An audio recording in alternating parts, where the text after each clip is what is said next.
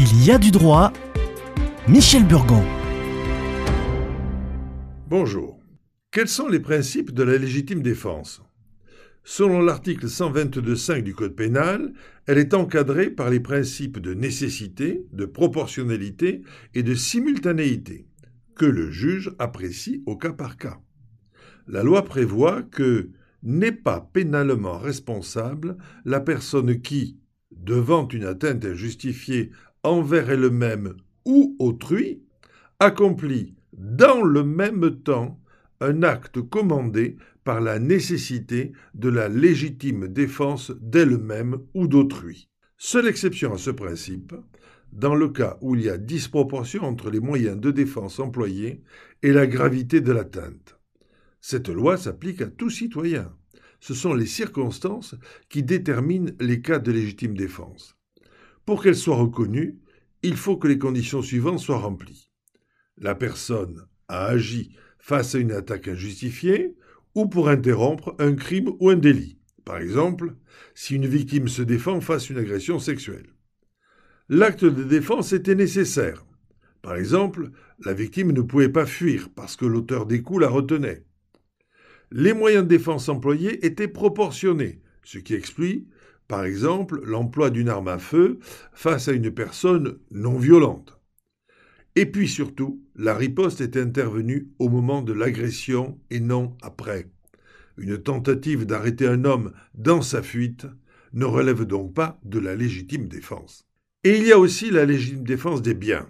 C'est l'alinéa second du même article 122.5 du Code pénal, qui consacre la légitime défense des biens de la manière suivante.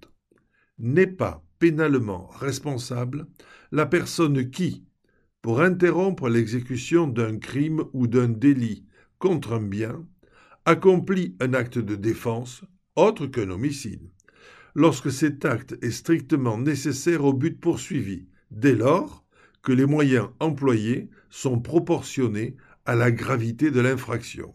De même qu'en matière de légitime défense, la légitime défense des biens suppose une attaque et une riposte concomitantes et la réunion de plusieurs conditions qui leur sont propres.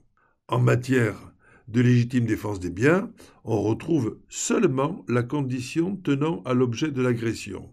Cependant, toute forme d'atteinte au bien ne fait pas bénéficier son auteur du fait justificatif de la légitime défense. Elle doit viser à interrompre l'exécution d'un crime ou d'un délit contre un bien. Les contraventions, c'est-à-dire les dégradations légères, sont donc exclues. Par exemple, la légitime défense exclut qu'une personne riposte par des violences à un coup de pied donné par un individu contre la carrosserie d'une voiture. Mais la violence cruelle envers un animal peut être retenue. La riposte nécessite donc la réunion de trois conditions. Elle doit intervenir lorsque l'infraction est en cours d'exécution et non après.